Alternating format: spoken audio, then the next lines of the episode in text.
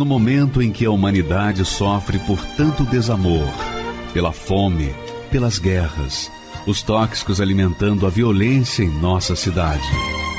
Esta emissora traz até você momentos de amor, paz e alegria, através de um programa feito com carinho para o seu coração.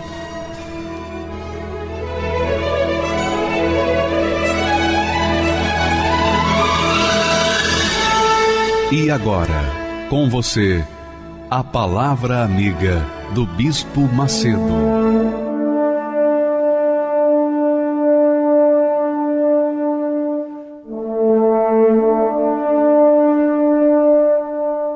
Olá, meus amigos, Deus abençoe a todos, todos, abundantemente, em nome do Senhor Jesus. Novamente estamos aqui para falar, para avisar para tocar bem alto a trombeta e anunciar para todas as pessoas sofridas, cansadas de sofrer, as pessoas que têm gemido nesse mundo, falar novamente o que Deus falou para aqueles que estavam gemendo, sofrendo, como você, como as pessoas estão sofrendo e gemendo nos dias de hoje. Ele falou no passado, e a palavra dele serve para todos, não só para aqueles que ele falou no passado, mas para todos os que creem nessa palavra, que acreditam nessa palavra. Porque é assim, minha amiga e meu caro amigo. Deus tem N promessas, promessas gloriosas, maravilhosas, que atendem a todas as necessidades de todos os necessitados não deixa faltar nenhuma só necessidade que ele não possa atender. Então, há promessas para todos. Mas, por outro lado, ele quer, ele cobra a crença. Você acredita, você crê, então você coloca fé nas suas palavras, então aquilo se torna possível para você. É o que ele disse. Ele disse: invoca-me no dia da angústia. Ele sabe, ele sabia e ele sabe, vai sempre saber que angustiados existem por todo o tempo, por toda a vida da Terra, por toda a vida da humanidade na face da Terra. Mas para atender a essa demanda, essa necessidade dos aflitos, ele disse: invoca-me. Invoca-me no dia em que você estiver sofrendo, gemendo, padecendo. Invoca-me, qualquer que seja a sua situação, invoca-me e eu te livrarei. E uma vez você sendo livre, você vai me glorificar. É o que ele está dizendo aí em outras palavras. Então, você não tem que pagar para invocá-lo. Você não tem que fazer absolutamente nada para ser merecedor da resposta de Deus, a não ser crer, a não ser manifestar a sua fé, esboçar a sua crença, a sua fé nessa palavra. É isso. Por exemplo, você vai no médico, o médico diz: Olha, você está com esse problema e você vai tomar esse remédio. Aí você tem duas alternativas. Ou você crê naquela palavra e obedece o médico, ou você não crê e, obviamente, não vai obedecer. Então a palavra de Deus é a mesma. É a mesma coisa. Invoca no dia da sua angústia. Ele te livrará. E você o glorificará. Então Deus quer e requer de nós esse respeito, essa atenção, essa fé, para que nós possamos então servirmos como testemunhas dele aqui na terra. Porque Deus é espírito. E porque ele é espírito, só tem um jeito dele se manifestar em nossas vidas e ser glorificado. É quando ele atende às nossas necessidades segundo as suas promessas, não segundo os nossos méritos. As religiões normalmente ensinam que você tem que merecer para poder receber de Deus uma graça. Mas não é isso, não. Isso não é verdade. Isso é mentira. Você não tem que merecer. Ninguém merecia, ninguém mereceu daqueles que Jesus curou. Mas ele os curou. Ele atendeu a todos. Inclusive, a Bíblia fala de, um, de uma ocasião em que ele curou dez leprosos e somente um voltou para agradecê-lo. Mesmo assim, ele curou os dez. Os nove restantes não, não mereciam, porque ele sabia, Jesus sabia que eles não viriam agradecê-lo, reconhecê-lo. Mesmo assim, porque eles manifestaram a fé, eles receberam a graça do Senhor Jesus. Então, é assim, minha amiga e meu amigo. Essa é a grandeza da fé. A fé que é grátis. é grátis. A fé é grátis. Mas você tem que esboçá-la, você tem que manifestá-la. Do contrário, não há resultado. A única comunicação que nós temos com o Deus que é espírito é a fé. Não tem mais nada. Não é religião, não é igreja, não são pessoas. É a própria pessoa quando manifesta fé, quando põe fé naquilo que está escrito na palavra de Deus. Você tem posto a sua fé no Corinthians, no Flamengo, no Vasco, no Santos. Você tem posto a sua fé nos clubes. E o que, que acontece? Você, às vezes, se alegra, mas, na maioria das vezes, você se entristece, né? Fica... você fica frustrado. Mas na palavra de Deus não há chance de deixar a gente frustrado. Por quê? Porque é o que está escrito. E o que Deus prometeu, ele não pode descumprir. Ele não é político, ele já é rei, senhor da glória de todo o universo, dos céus e da terra. Então ele não precisa tentar enganar para ganhar a mim, a você. Não. Ele prometeu. Quem crê, recebe. Quem não crê, fica de fora. Então está aí. Está aí a promessa. Invoca-me hoje. O dia da sua angústia é hoje, invoca-o hoje. E ele diz, e ele promete: Eu te livrarei. Ele não fala, é a, a religião A, B, C, D que vai te livrar. Não, eu te livrarei. E por causa disso você vai me glorificar. Então, minha amiga, meu amigo, os testemunhos que nós vamos apresentar agora falam por si só.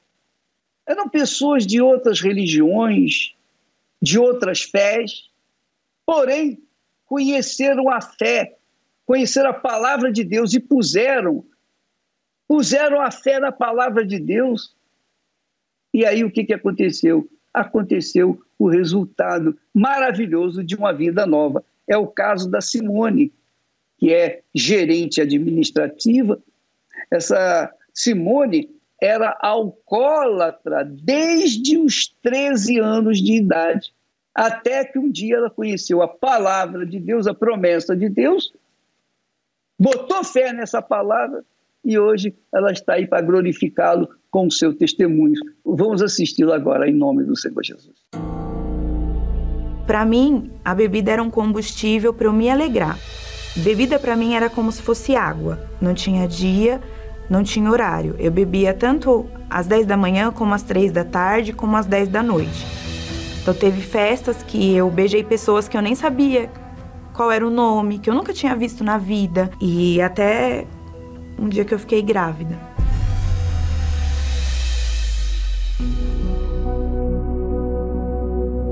Eu tinha 13 anos quando eu comecei a beber e os vícios eles entraram na minha vida porque era uma forma que eu tinha de ter amigos. E como eu era muito triste, quando eu comecei a beber, eu percebi que quando eu ficava bêbada, eu ficava alegre. E as pessoas gostavam daquela Simone bêbada que chamava atenção, que ria. Então foi por isso que eu comecei a beber, porque a bebida me trouxe amigos, a bebida me trouxe uma vida social, porque eu era muito sozinha. E eu tinha momentos de alegria quando eu bebia, que era o que eu não tinha quando eu estava sã, não estava embriagada. Eu sentia prazer em ficar triste, porque eu queria que alguém chegasse em mim e falasse assim: "O que que você tem?" Eu queria, era a forma de eu chamar a atenção das pessoas. Então eu chorava constantemente. Se alguém falasse assim, eu gosto muito de você, eu chorava. Se alguém falava, olha, eu não gosto de você, eu chorava também. Então eu tinha esse sinalzinho de depressão desde pequena. Eu gostava de chamar atenção, eu queria a atenção das pessoas, eu queria que as pessoas gostassem de mim, eu queria que as pessoas fizessem homenagens, eu queria ser o centro das atenções. Bebida para mim era como se fosse água. Não tinha dia, não tinha horário. Eu bebia tanto às 10 da manhã, como às 3 da tarde, como às 10 da noite. Para mim, a bebida era um combustível para eu me alegrar, para eu ser feliz, e era assim que eu chamava a atenção dos meus amigos, porque eu ficava muito bêbada, muito a ponto de passar vergonha na rua, e todo mundo ria, achava graça, e eu ficava, eu achava que estava tudo bem. Eu achava bonito, eu achava bonito é, ter uma roda de, de meninos bebendo e eu chegar lá e mostrar, não, eu bebo também, eu bebo mais que vocês. Então, eu realmente queria chamar atenção, eu queria que todo mundo olhasse para mim e falasse, nossa, ela bebe, ela bebe muito. Então, teve festas que eu beijei pessoas que eu nem sabia qual era o nome, que eu nunca tinha visto na vida. Existiu festas que eu ficava, eu ficava com os meninos e eles me humilhavam na frente de todo mundo. Só que como eu tava bêbada, ali eu não sentia nada, mas depois que eu vi o que eu tinha feito, aí vinha a tristeza, porque vinha a vergonha, porque que eu fiz isso, porque bêbada a gente não raciocina. Então tomei muitas atitudes impensadas.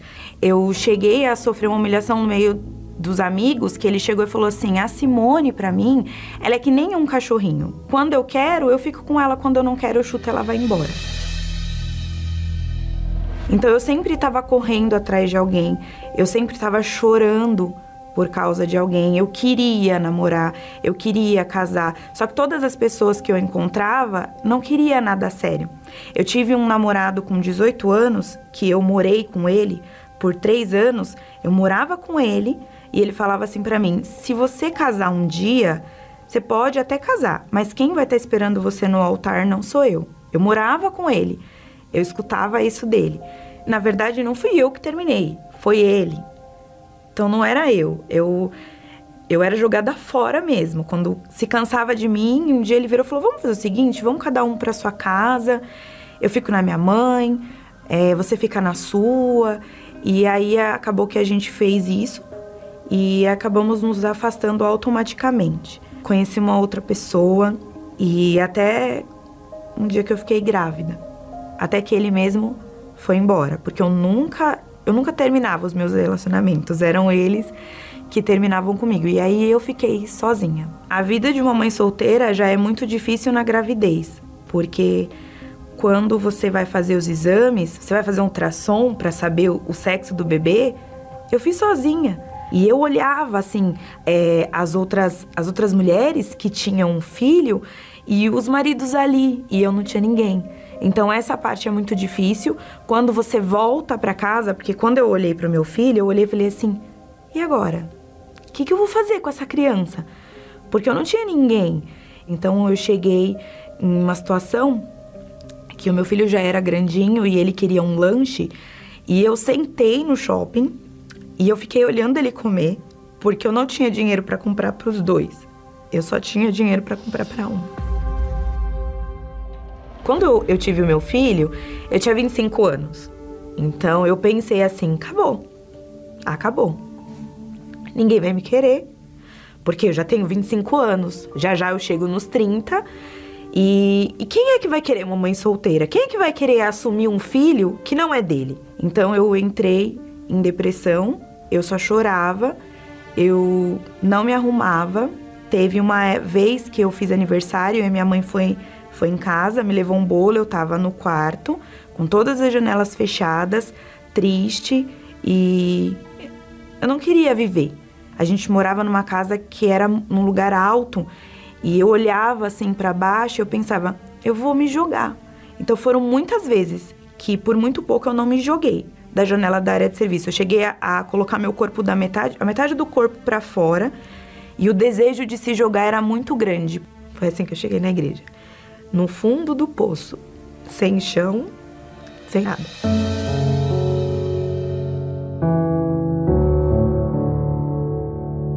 Eu achava que Jesus não me queria. Eu não conseguia falar com Deus. Eu não conseguia direcionar nenhuma palavra, eu não conseguia orar. Eu só ouvia o que eu só ouvia o que o pastor falava, porque eu achava que, como eu fiz muita coisa errada, então eu me sentia muito suja diante de Deus e achava que eu não tinha direito de pedir nada, porque Deus me deu muitas oportunidades. Eu tive muitas oportunidades. Eu ouvi muito a palavra de Deus e mesmo assim, a escolha sempre era desobedecer. A escolha sempre era eu quero é, ansiedade por casar, então eu não quero o caminho do sacrifício. Eu quero o mais fácil, o mais rápido. Por eu ter sido uma pessoa muito desobediente à voz de Deus, então eu já não achava que, que ele iria me ouvir mais. Eu não tinha mais esperança alguma. E, e quando eu cheguei lá, eu ouvi, eu ouvi uma palavra. E foi exatamente essa: Vinde a mim como estais. E eu fui lá na frente. E pela primeira vez na vida, eu fiz algo que eu nunca tinha feito. Eu resolvi contar para Deus tudo o que eu tinha feito. Tudo que eu tinha feito, porque eu nunca falei para Deus o que eu tinha feito, como eu me sentia, e eu confessei tudo diante de Deus. É, com palavras que eu jamais teria coragem de falar para ninguém, eu falei para Deus. Então, na hora que eu falei com Deus, aquele peso, aquela coisa ruim, saiu de dentro de mim. E veio o alívio, veio a paz. E quando eu cheguei no domingo, eu procurei o pastor para me batizar, porque eu já não era mais a mesma pessoa.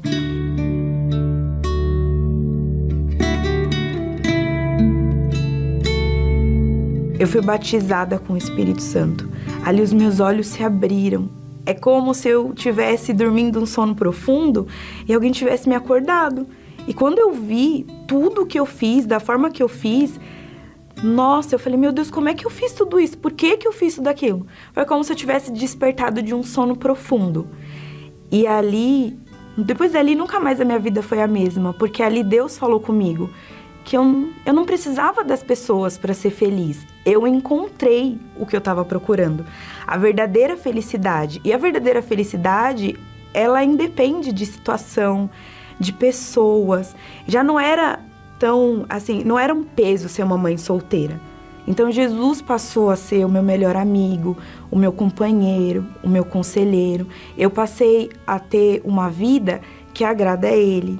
Deus me libertou da bebida, da depressão. Eu não preciso beber. Hoje eu sou a pessoa mais sorridente do mundo. Quem me conhece sabe. Eu não preciso de receber nada. E ainda que Deus me dê muitas coisas, é, não vai ser maior do que o que ele já me deu. O Espírito Santo é o meu maior tesouro, é o meu maior presente, é o meu maior testemunho, é a minha maior alegria. Nada que Deus me der vai ser superior ao que ele já me deu, que eu tenho, que o Espírito Santo é tudo para mim. O maior casamento que eu podia fazer foi com o Senhor Jesus. Ele abriu as portas, então Deus me abençoou com um emprego muito bom, da qual eu não precisava mais pedir ajuda para as pessoas, eu conseguia sustentar meu filho sozinha. Eu passei a ser feliz, mesmo sendo mãe solteira, mesmo não, não tendo encontrado um namorado ainda, porque eu sabia que agora a minha vida estava nas mãos dele e que ele ia direcionar.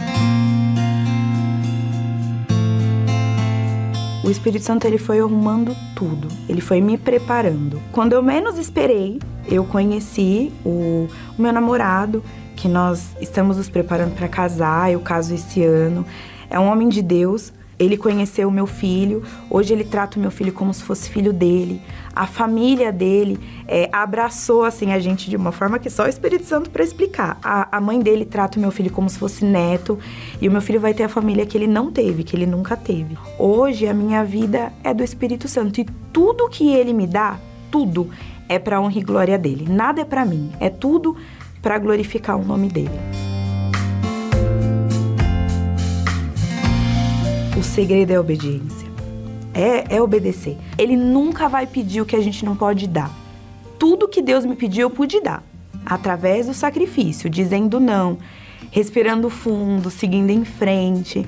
Deus me deu uma força tão grande para eu não desistir, para eu não olhar para minha situação, mas tudo através da obediência. O grande segredo, o segredo de tudo é a obediência. Tudo que Deus me deu foi através da obediência.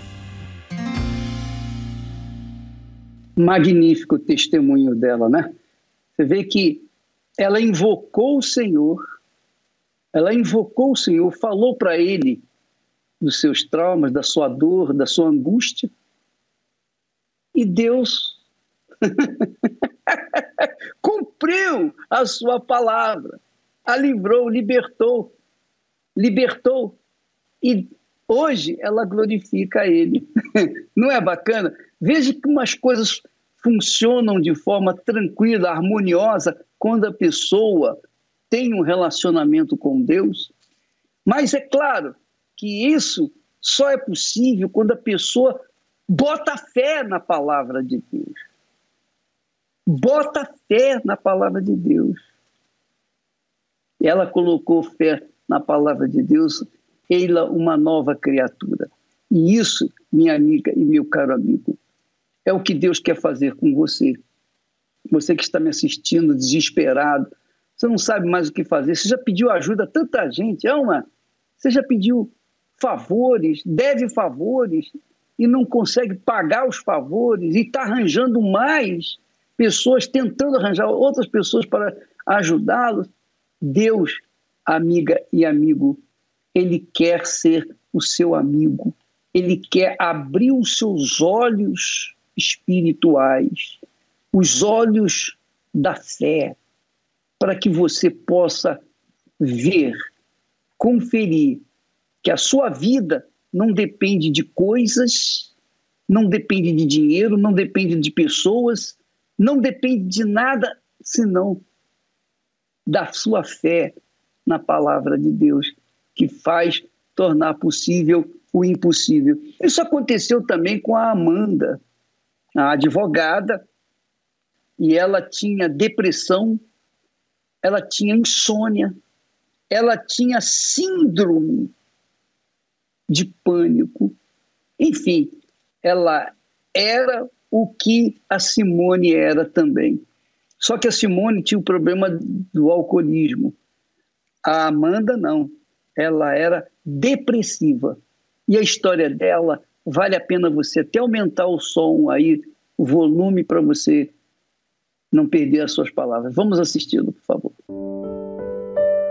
Meu nome é Amanda Masson e eu nasci numa família de muito amor. É, meus pais eram extremamente carinhosos, é, cuidavam muito da gente. A gente tinha do bom e do melhor. Né? Estudava nas melhores escolas, tinha todo carinho. Era eu, sou eu e mais uma irmã, né?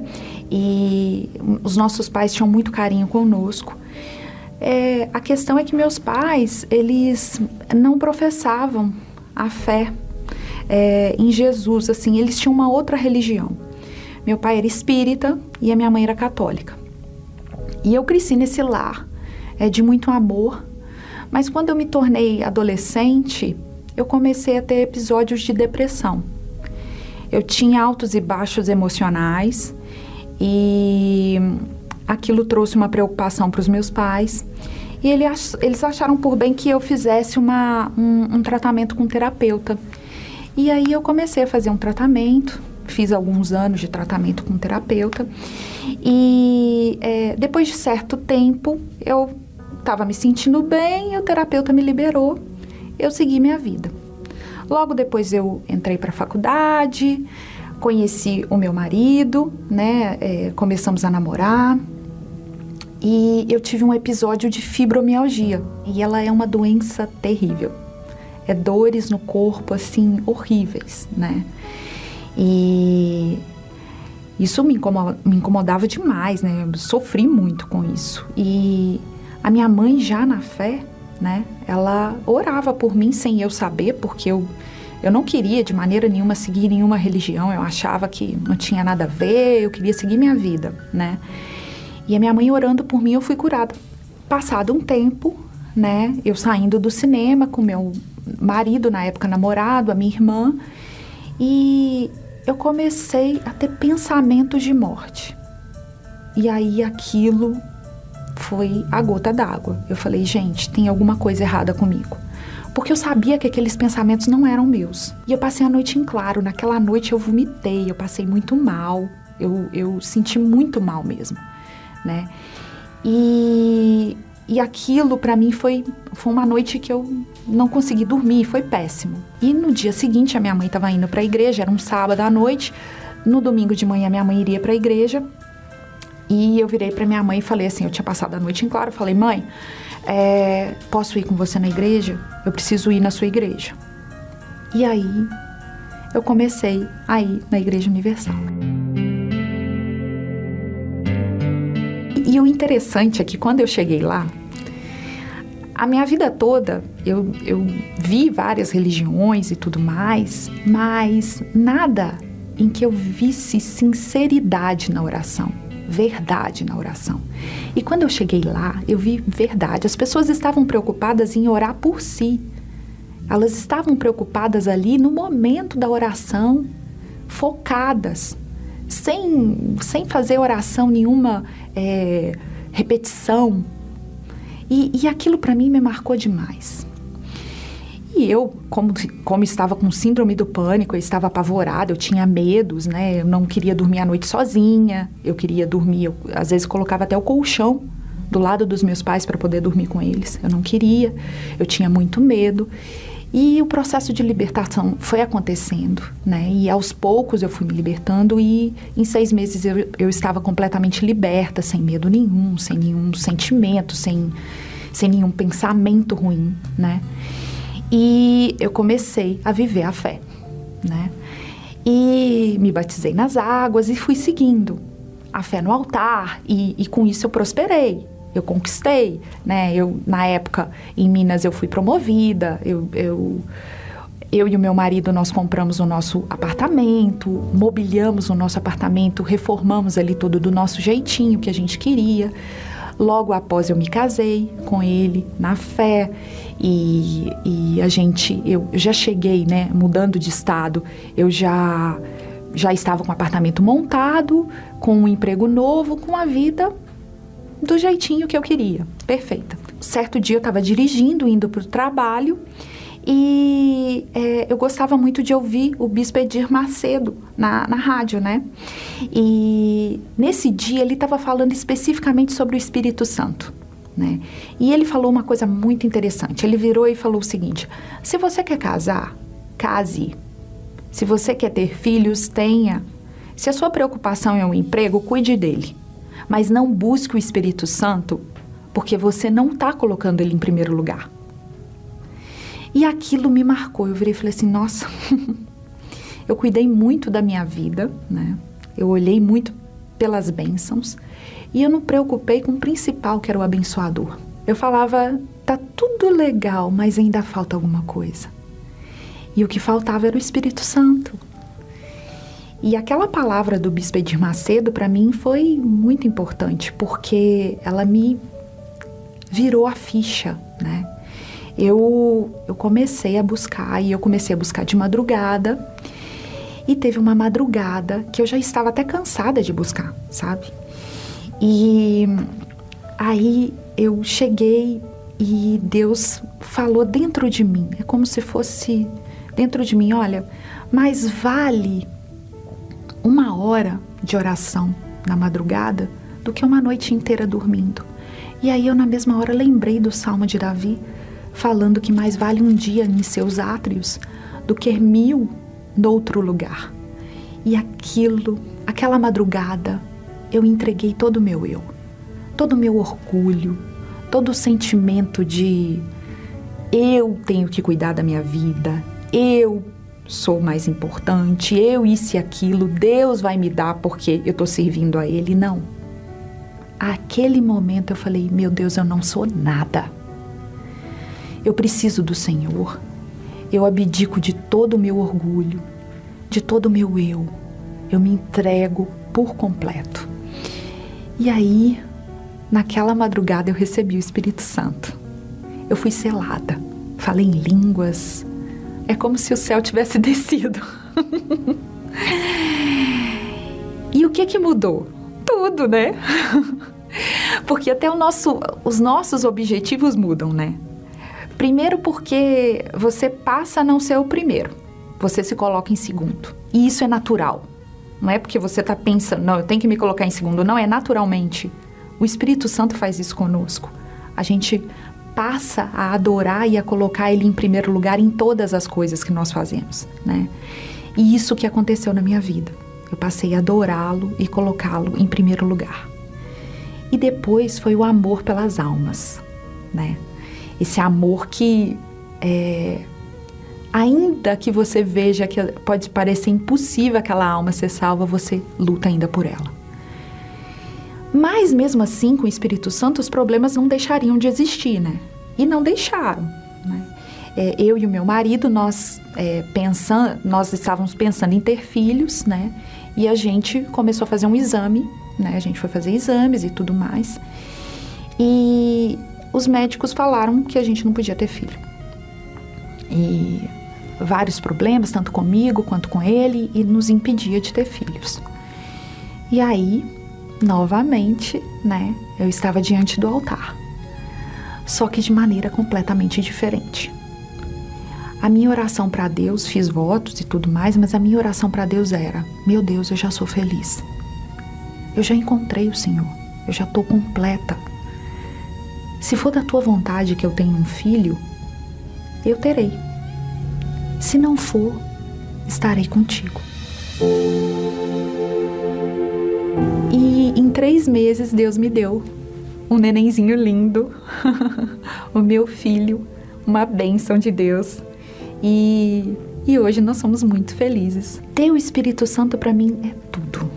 É, ele me direciona na minha vida. Ele cuida de mim.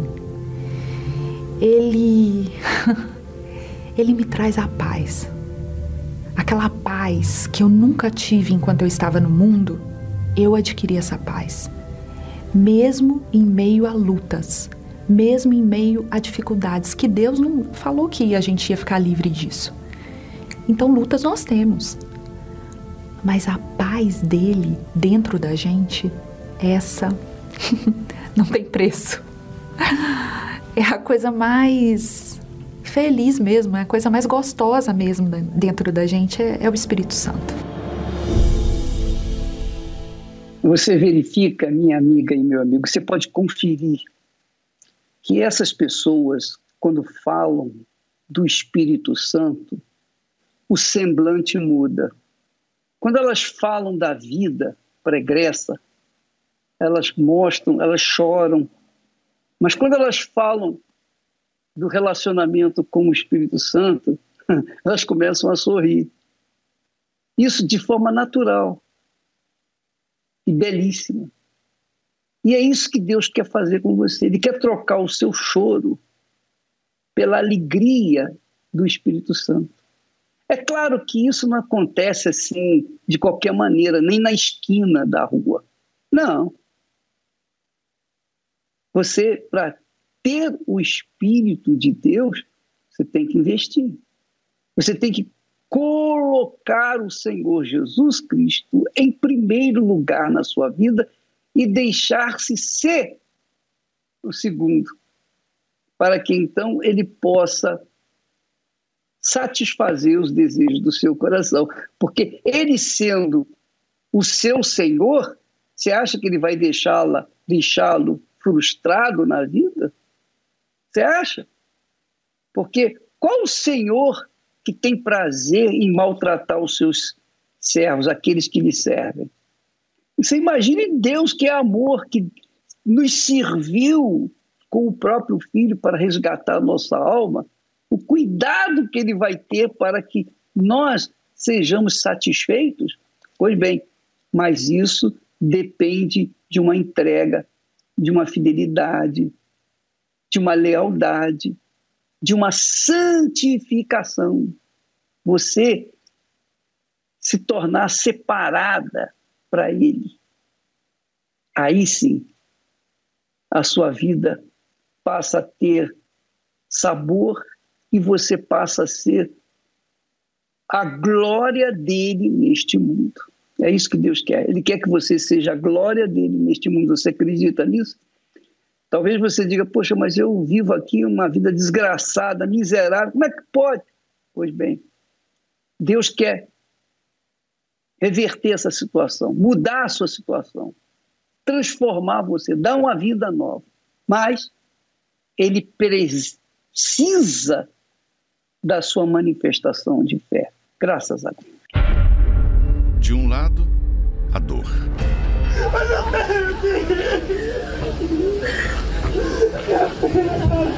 Pedir a Deus que eu clamava. Eu não quero ver nada, eu quero saber, eu não quero falar. Meu irmão era muito bom, ele não merecia isso não. Do outro, a salvação. Eu queria mostrar para as pessoas que eu estava bem, mas eu não estava bem. Hoje ele tem um sorriso no rosto, porque o Espírito Santo fez uma mudança total. Se minha mãe não tivesse lutado por mim, creio que nem viva eu estaria. Eu reconheço o esforço da minha mãe. Eu sei que eu sou uma pedrinha na coroa dela, eu sou parte de um testemunho dela. Deus só precisa de um intercessor para salvar o lar. E essa pessoa é você. Estamos na Semana da Salvação da Família. Sete dias de intercessão em busca da transformação e salvação de toda a sua casa. Traga uma peça de roupa ou foto de seus familiares para serem apresentadas a Deus. Até 13 de março, no Templo de Salomão. Ou acesse universal.org/localizar e encontre uma Universal mais próxima de você. Meu nome é Roseli, eu tenho 42 anos, eu sou pedagoga. Eu não gostava da igreja, criticava muito.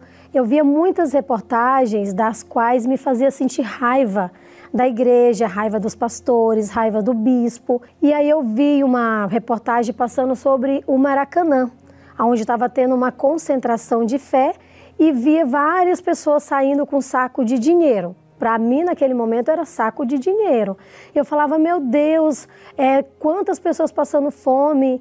E esse bispo, esse Ed Macedo, né, nem chamava de bispo, chamava Ed Macedo, tirando dinheiro dos pobres, tirando dinheiro das pessoas. Então, a minha raiva aumentava cada vez mais. E eu comentava muito com as minhas amigas sobre isso, né? Que seriam pessoas que não eram pessoas cultas, né?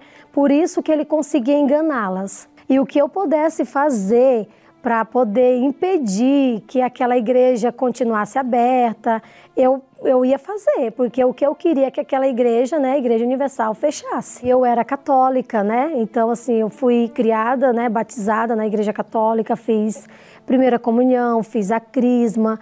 Eles lá falavam de oferta, mas para mim era normal. Mas na, na Igreja Universal, para mim era coisa normal, a forma que eles pediam a oferta, né? Eu acreditava que era para o benefício dos pastores e do bispo, benefício da igreja, não benefício das pessoas, né? E aí nesse, nesse período, nesse período de todas essa, essas reportagens, eu fiquei doente, surgiu uma enfermidade. Eu fiquei cinco anos com essa enfermidade, procuramos vários médicos, especialistas, mas eles não conseguiam encontrar o diagnóstico. Os sintomas eram desmaios constante, tinha muitas dores de cabeça, falta de ar. E aí eu comecei a ficar na dependência de remédios para poder dormir. Passando um período, esses remédios não faziam mais efeito.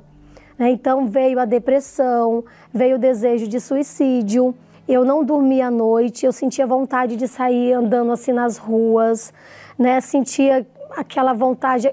Parece que o mundo era tudo escuro para mim eu só chorava, chorava muito.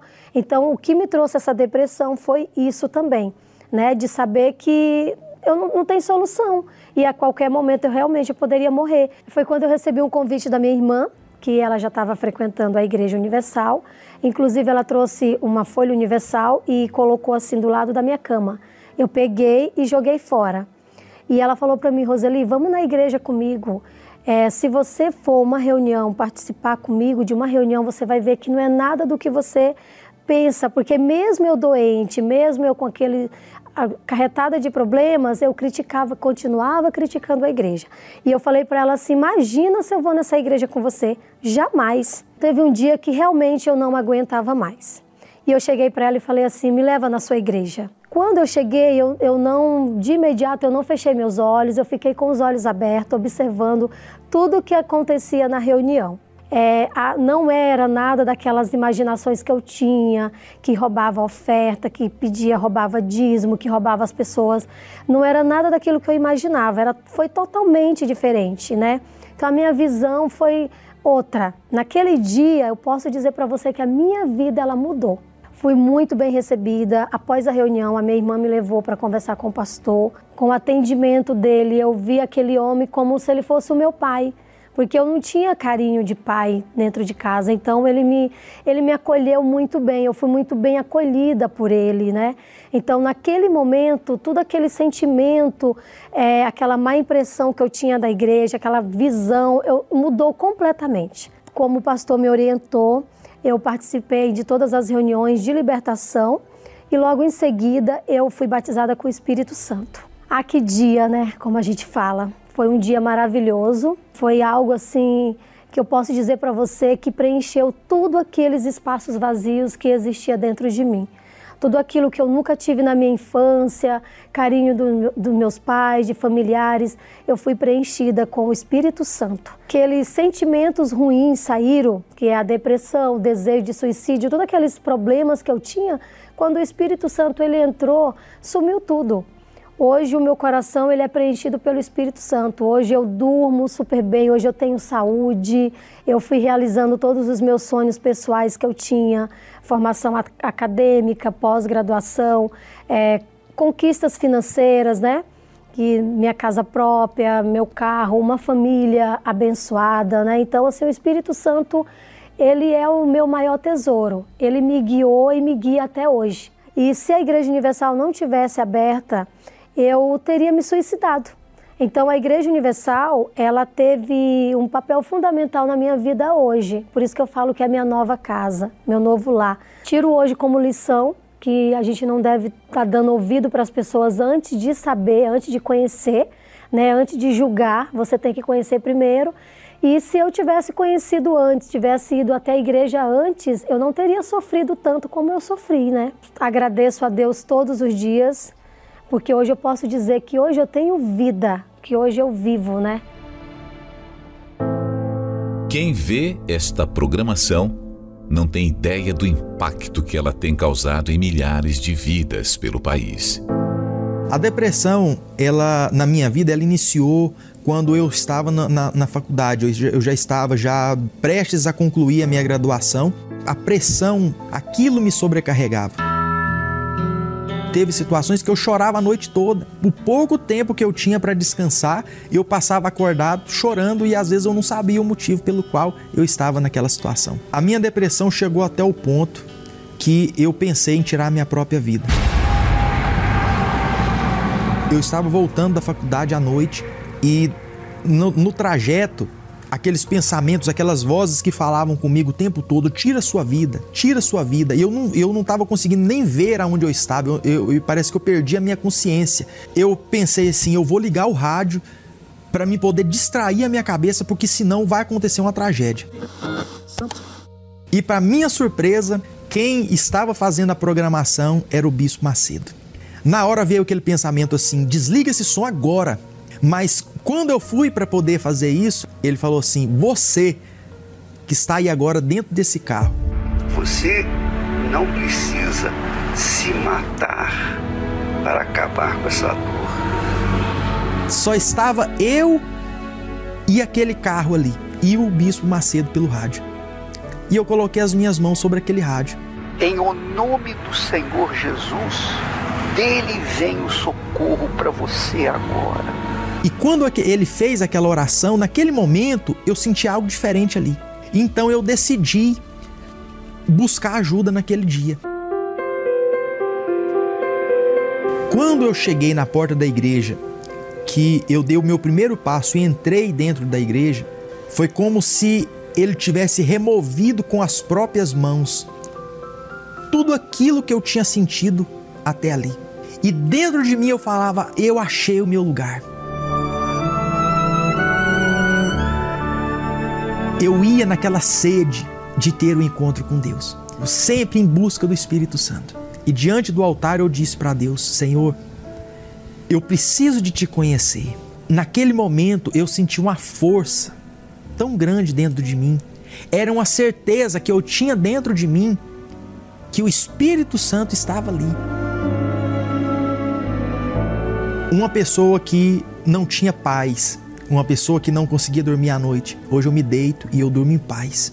Hoje eu tenho propriedade para poder chegar numa pessoa e dizer para ela que depressão tem cura sim, porque eu sou a prova viva disso. Isso só foi possível graças àqueles que têm nos ajudado a manter essa programação no ar. Seja um proclamador do telhado e nos ajude a restaurar vidas através da palavra de Deus.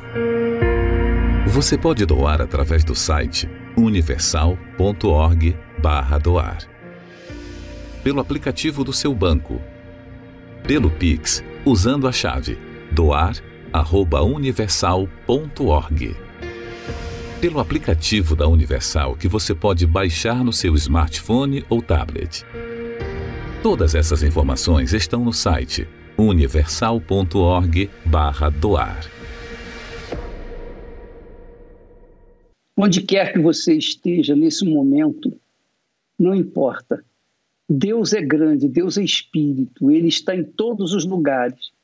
Mas ele só se manifesta àqueles que o invocam, com sinceridade, obviamente. Então, nós vamos fazer agora a oração.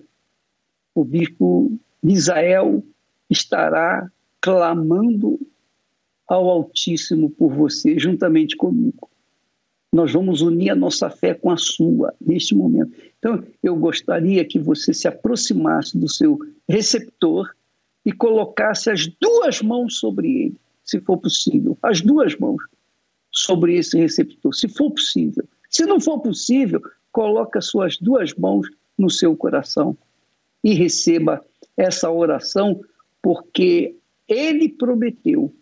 Ele disse: "Invoca-me no dia da angústia. Eu te livrarei e tu me glorificarás. Então, os testemunhos glorificam a Deus, mas um dia esses testemunhos que vocês acabaram de ouvir e assistir, eles estiveram na mesma situação ou pior do que a sua. Mas eles invocaram o Deus vivo. Eles tomaram conhecimento dessa promessa a promessa de Deus: invoca-me e eu te livrarei. Eles o fizeram e hoje estão aí glorificando a Deus. Você também vai glorificar a Deus. Você também, preste atenção, um dia você estará aqui dando seu testemunho, seu depoimento, dizendo que Deus fez no dia de hoje.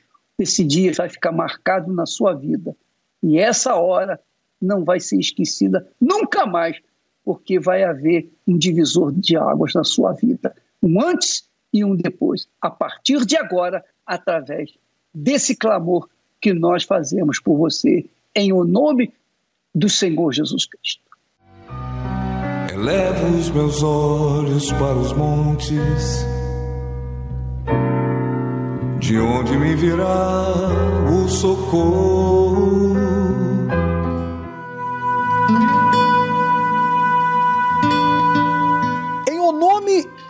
Senhor Jesus, meu Deus, meu Pai, essa pessoa que acompanhou essa mensagem, que coloca a mão na tela ou no rádio, receptor, a vida dela está um sofrimento, meu Deus. Essa pessoa tem sofrido, tem gemido, essa pessoa tem vivido angustiada, meu Pai. São muitos os sofrimentos que ela enfrenta. O Senhor sabe que a angústia não está no pé, no braço, a angústia está na alma. E essa dor que essa pessoa tem carregado tem sido essa tristeza na alma, essa enfermidade dentro dela, que não deixa ela ter um minuto de paz, um minuto de alegria. Oh, meu Senhor, toca nessa criatura agora. Tem que acontecer alguma coisa agora, meu Pai. É inadmissível, é inaceitável que nós estejamos aqui clamando. Eu estou clamando junto com teu servo. Nós estamos aqui unidos de mãos dadas pela fé por essa pessoa. Não é possível, meu Senhor, que continue do mesmo jeito, ainda que essa pessoa esteja em um leito de dor, ainda que essa pessoa esteja no hospital no presídio, ainda que ela esteja agora na rua da amargura, mas que essa situação mude em nome do Senhor Jesus. Meu amigo, minha amiga, receba a sua cura, receba o seu milagre, receba a sua libertação. Eu digo a você que você está livre na autoridade do nome do nosso Senhor Jesus. Meu Deus amado e querido, que quando terminarmos essa oração, ela possa perceber que algo mudou dentro dela. Eu abençoo a todos que participam desse momento. Consagra o copo com água, quem preparou a água, que essa água seja um santo remédio. Abençoa as famílias, eu incluo as famílias aqui nessa oração, que as famílias sejam salvas, a exemplo do que aconteceu com a família de Noé. Abençoa os proclamadores do telhado, eu entrego em tuas mãos e crendo na resposta, eu te agradeço. E você que crer também, repita comigo em nome de Jesus a partir de agora, a minha vida muda. Diga amém e graças a Deus. Graças a Deus. Meu amigo, minha amiga, olha, se você preparou o copo com água, eu preparei o meu, estava aqui do lado. Pode beber. A bênção está com você. Todas as portas do mundo estiverem fechadas e você perceber que as verdades estão todas erradas. Quando você não tiver no mundo nem mais um amigo, não tiver mais ninguém ao seu lado que lhe dê abrigo só Jesus. Só Jesus. Só Jesus. Ah, meu amigo, só Jesus pode mudar a sua vida. E ele já começou a mudar. É como o bispo determinou: grave bem a data, grave bem até a hora. Marque aí, escreva na agenda ou no celular ou na, no papel, marque essa data, marque essa hora que você recebeu a oração. Teu sofrimento acabou. Eu não sei se você está no meio do poço, no fundo do poço ou em um poço sem fundo. Eu só sei que Deus quer mudar a sua história. Isso eu sei. Eu posso não saber exatamente como você está, mas eu sei que Deus quer mudar essa sua situação. Erga a cabeça, use a fé a exemplo dos testemunhos que foram apresentados aqui. O programa, a mensagem do bispo, as orações que nós fazemos aqui, não é um momento de entretenimento, é um momento de fé para mudar a sua história. Se você quiser, esse domingo será o domingo da salvação da família. Não só aqui no Templo de Salomão, em todas as Universal. Você deve levar o nome dos seus familiares, a fotografia. Sabe aquele filho que virou a cabeça? Sabe o marido, a esposa que virou a cabeça? Sabe esse problema que você tem na família? Pois bem, escreva o nome dessa pessoa. Traga domingo aqui no Templo de Salomão. Haverá uma arca, mais ou menos como essa aqui no altar, e você vai colocar o nome desses familiares na arca e haverá salvação. Se você crer, venha e isso que nós estamos determinando vai acontecer. Se você não crer, não venha. Aí é uma decisão sua. Mas não diga que para o teu caso não tem jeito. Porque hoje aqui foi mostrado que tem jeito sim. Tá bom? Sete da manhã, nesse domingo, o Bispo Macedo estará realizando a reunião junto com o Bispo Adilson Nove e meia da manhã, o Bispo Renato Cardoso na concentração de fé e milagres. E nós estaremos pessoalmente na vigília pela sua alma. Essa reunião que acontece às 18 horas. Essa vigília pela sua alma é uma reunião para resolver o problema. E eu aproveito aqui e lanço um desafio. Católico, espírita, evangélico, até você que é ateu. Venha nessa vigília. venha nesse domingo, 18 horas. Nós estaremos entrando no altar para resolver o problema. Duvido que você saia daqui do mesmo jeito. Topa o desafio? Aceita? Então, 18 horas domingo, nós estaremos aqui lutando por você e pela sua família. Templo de Salomão, você sabe onde fica, e se não sabe, procura saber, porque quando a pessoa quer, ela dá um jeito. Não é verdade? Só Jesus vai mudar a sua história. Deus te abençoe. Só Jesus. Só Jesus. Só Jesus poderá lhe dar a mão.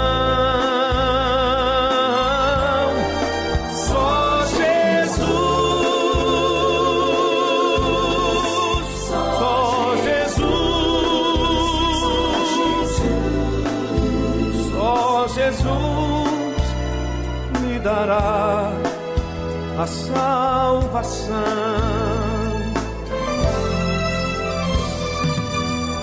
Só Jesus nos espera ansioso e de braços abertos. Só Jesus guiará nossos pés aos caminhos mais certos. Basta apenas você aceitar as verdades sagradas que estão todas escritas na Bíblia e são confirmadas. Só Jesus,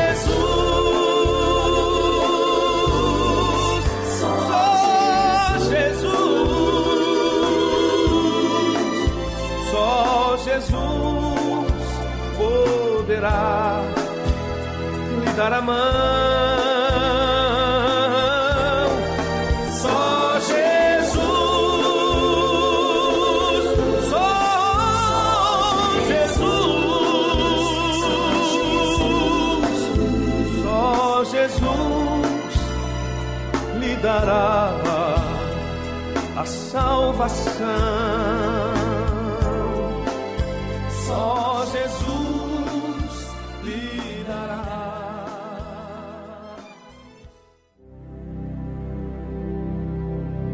O altar.